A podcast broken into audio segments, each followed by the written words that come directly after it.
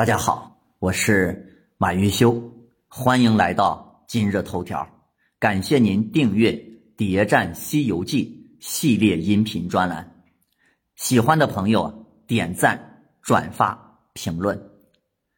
上一节呀，我们讲到李天王率十万天兵天将，结果呢，连一个猴精都没抓着。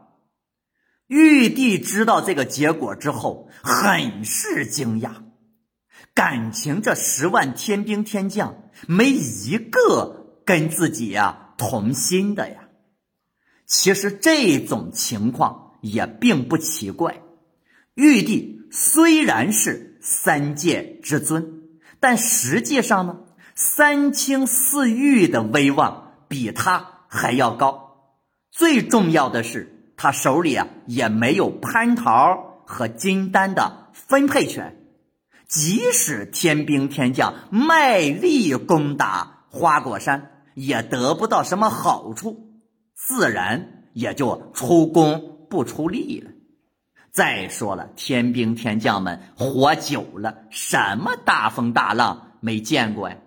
他们深深的怀疑，这个来历不明的猴子一定有后台。而且还是很大的后台，别看现在犯了这么大的事儿，说不定啊还真死不了，而且以后弄不好还大有前途。再加上孙悟空，毕竟在天上做了大半年的齐天大圣，和这些天兵天将们也是称兄道弟。今日把事儿做得太绝，那以后。也不好相见，不是？所以天兵天将们不卖力，这也就很正常了。那么这个李天王，按理来说和玉帝应该是同心的呀，理应知道玉帝的想法。第一次围剿是玉帝为了要把孙悟空弄到天上去偷桃，而让李天王去走走过场。而这一次孙悟空偷蟠桃的任务已经完成了，而且老君还插手了，所以玉帝此时那再也不能浑水摸鱼了，他是肯定要抓孙悟空，而且还得想办法给弄死。但看这李天王的做法，明显又在放水呀，这是为啥呢？前面说，李天王应该算得上是玉帝的心腹了，但他真的忠于玉帝吗？答案是否定的。我们要想回答这个李天王放水的这个问题，我们呀就得先从李天王的背景开始说起。这儿呢，我们要补充一下原著里的描述。我们大家都知道，这个托塔李天王有三个儿子，但是这三个儿子的去处却都非常有意思。我们先说这个比较出名的哪吒。那么在《封神榜》里，哪吒削肉剔骨、身死之后，是被太乙真人给救活的，但是在《西游记》里却完全。版本不一样，复活哪吒的不是太乙真人，而是卧佛如来。那么哪吒被如来复活之后，就要找这个李天王去报仇，报那个剔骨之仇。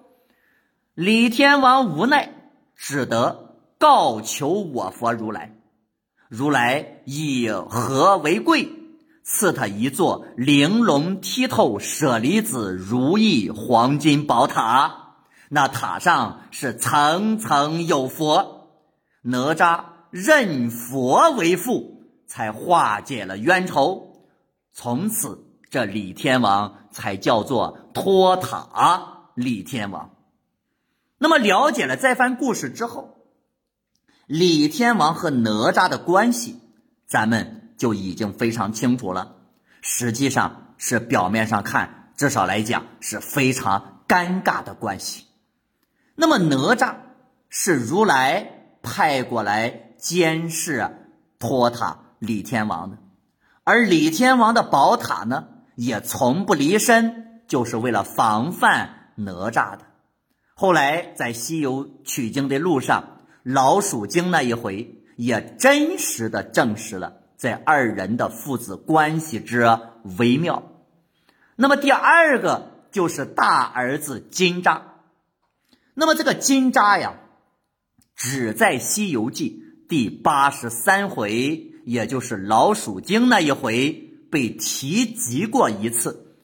啊，李天王说。他的长子金吒侍奉如来，做佛前护法，但是这个所谓的佛前护法，从来没有跟如来在正式场合出现过，估计啊，也就是个挂名而已。实际上是李天王在如来那儿的人质，可能。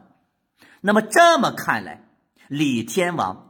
虽然是玉帝的臣子，但是他同时还不得不听命于如来，所以李天王这次放水不是为了玉帝，而是为了如来。只要孙悟空不被抓住，那么这个如来就有机会出场来出手。那么咱们说。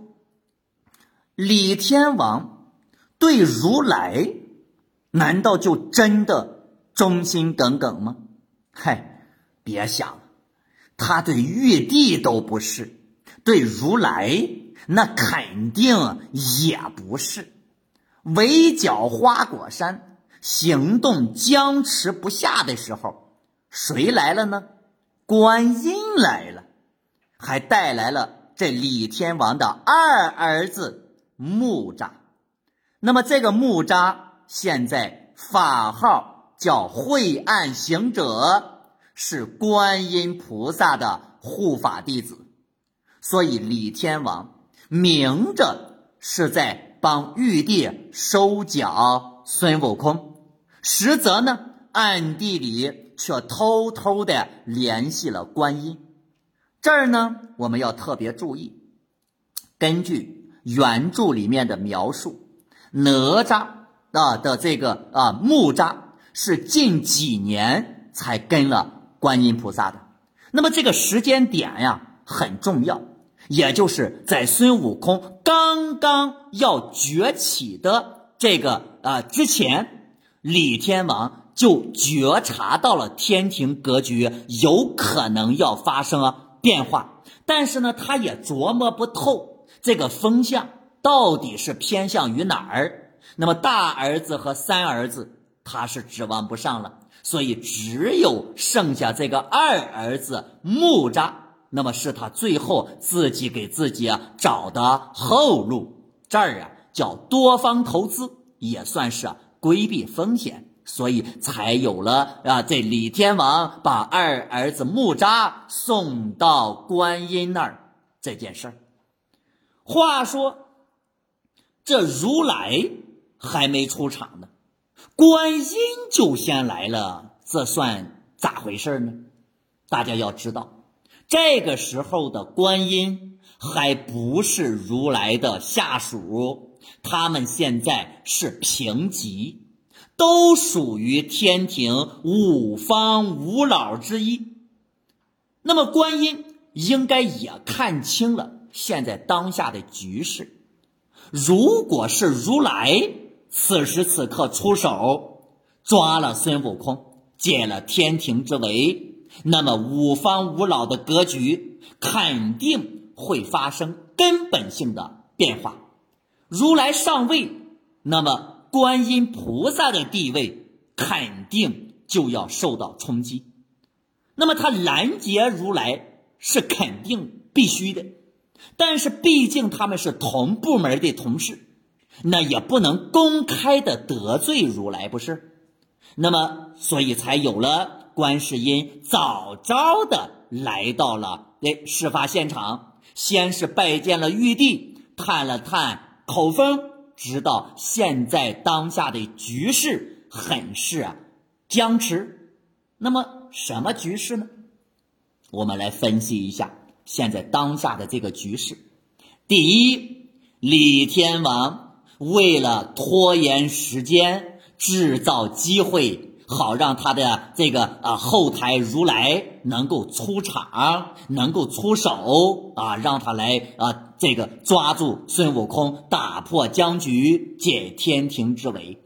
所以呢，这个李天王是在这儿一而再、再而三的放水抓捕孙悟空，出工不出力。那么第二个，玉帝很着急，但是自己。总不能披挂上阵吧？虽然他很想把这孙猴子给抓住，甚至把他给弄死，但是他毕竟地位在这放着，不能自己亲自动手。那么第三，太上老君在旁边是冷眼旁观，就想看看这玉帝到底你想咋收场。那么第四。就是那个躲在背后的如来，还在家里等着被请呢，啊，就等着在李天王给他制造机会。而观音很明白，此时此刻自己就是那个打破僵局的人。但是观音呢，很想打破僵局，去帮助这个玉帝。啊，解天庭之围，但是呢，他又不能做的太明显，因为做的太明显了呢，就得罪了如来。那所以他不能亲自动手，那这怎么办呢？观音很有智慧，他向玉帝啊推荐了一个人，啊，让任谁都说不出话来。谁呢？就是玉帝的亲外甥。二郎神，那你们肯定很奇怪，这玉帝自己怎么就没想到用二郎神呢？既然是秦外甥，那为什么二郎神不在天庭任职呢？这个呀，在剧情里面没有介绍。根据原著里面的描述，说这二郎神。是玉帝妹妹的私私生子，母亲呢被玉帝给关了起来，所以在二郎神叫听调不听宣，也就是我可以听你使唤啊，但是你想让我去见你，没门这么看来，玉帝和杨戬的关系好像并不太好。那么。观音为什么一定要举荐二郎神呢？啊，可能他背后事实上的真相，在玉帝和杨戬的关系表面上看上去不好，实际上可能并不是如此。那我们都知道啊，天庭所有的神仙，那是禁止生孩子的。就算是不小心怀孕了，那么西游世界里面不还有一个很神奇的东西叫落胎泉吗？玉帝的妹妹偷腥，难道玉帝不知道吗？照例，这个杨戬，也就是二郎神，是不可能被顺利生出来的。即使我们刚才讲她怀孕了，可以喝落胎泉的泉水打胎呀。但是杨戬还是顺利的生了下来，不但生了下来，而且还活了下来。不但活了下来，还长成了一个仪表堂堂的大帅哥。说明什么？说明玉帝压根就没有严格遵守天庭禁止生育的计划生育政策。后来杨戬。斧劈桃山救母，弹打凤凰的儿子九头虫，斩杀孽龙，这都是轰轰烈烈的大事儿啊，直到最后玉帝把他分为二郎显圣真君。你想想这些事儿，如果没有玉帝在背后支持，那你二郎神啊，你别说这么大的本事，是吧？你连最基本的法力，他可能啊，他都学不到。二郎神的今天，可以说是玉帝一手造就的。为什么？玉帝也想在人间。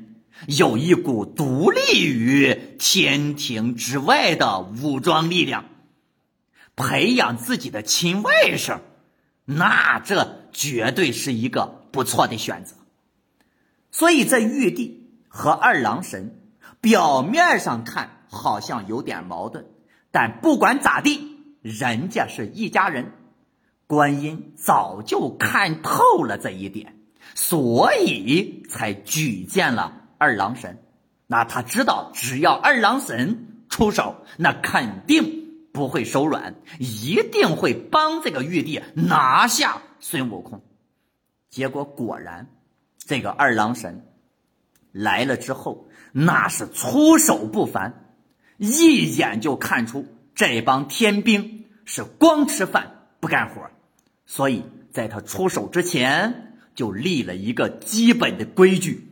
那就是你们谁都不能插手，啊，给了这托塔李天王一个绝美的好差事那就是给我当一个高能的电灯泡，站那儿别动，看着。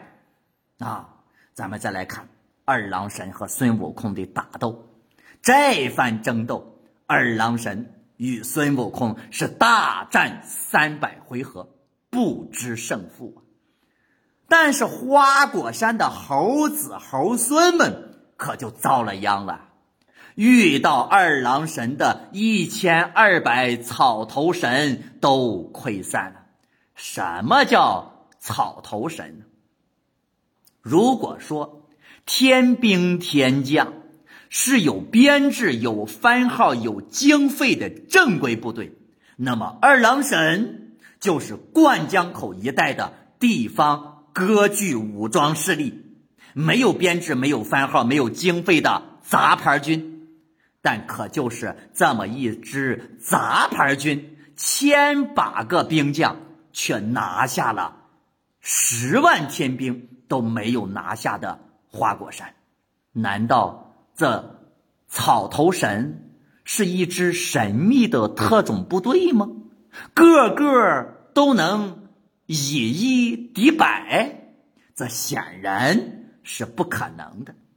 这里再次证明，这个李天王刚才的这个围剿是在故意放水。孙悟空看自己花果山的军队溃散，那也无心恋战，三十六计走为上策，使出七十二变，但招招。都被二郎神压制，最后这次孙悟空没招了，干脆变成了二郎神的模样，逃到了二郎神的老家灌江口去了。这个情节对于战况来讲，实际上没啥意义，但孙悟空为何要这么干呢？西游世界里面冒充别人的样子。是最忌讳的事儿。这个时候的孙悟空，实际上来讲已经无计可施了，浑身上下所有解数、所有的能耐、所有的本事，全部都用尽了，也打不过二郎神，也逃不出二郎神的追捕。最后没办法，只能恶心一下二郎神。然后呢，就是这俩人啊，从灌江口。又打回到花果山，和二郎神的哮天犬还打了一阵。到了这个时候，孙悟空可以说是走投无路，无路可走了。但是真正抓住孙悟空的却不是二郎神啊。那么这个呢，在电视剧里边其实啊删掉了很多的情节啊和细节。那么孙悟空和二郎神啊在打斗的这个过程当中。观世音邀请众神仙到南天门处观战，看到李靖李天王、哪吒还有二郎神把孙悟空已经围起来了，就差没抓住他。观世音很有意思哦，这个时候对太上老君说：“道祖啊，你看我宝具的这二郎神君如何呀？已经把这大圣给围困住了，只是啊还没有擒拿住，让我来。”助他一臂之力，老君就问呢，说：“菩萨，你将如何帮助二郎真君呢？”观音又说道：“我呀，把这玉净瓶扔下去，砸那猴头一下，就算砸不死他，也砸他摔一跤，二郎神呀也好去捉拿于他。”观音的意思很明显，我这一瓶子下去，最好是把这猴啊给砸死。就算我砸不死他，也得给我砸残了。只要这孙悟空一死，那就彻底断了如来来这个啊挽救天庭之危的上位之路。但是呢，我要砸他。你们大家都得给我作证啊！我是来助阵的，我是来助战的。那真的要打死了，那这可不怪我，这个锅你们围观的这些人，那那都得跟我一起背。这是观世音他的想法，但老君呢，那也不是省油的呀。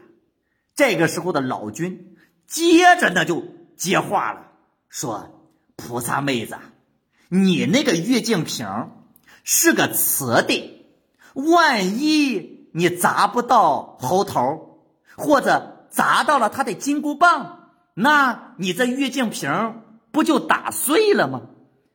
这样，你呀，你别动手，你看我，我来收拾他。老君找的这个借口，不知道事后。自己想想能不能把自己给笑死？观音的法宝玉净瓶，他竟然怕他给打碎了。老君拦住了观音，自己从衣袖里面掏出来了金刚镯，砸了孙悟空一下。二郎神逮着这个机会，就把孙悟空啊给拿住了。那么这么看来，是太上老君。从观音手下救了孙悟空一命啊！那么这个老君为什么要救孙悟空呢？难道这孙悟空背地里背后和这老君还有啥关系吗？播放下一集，继续为您揭晓答案。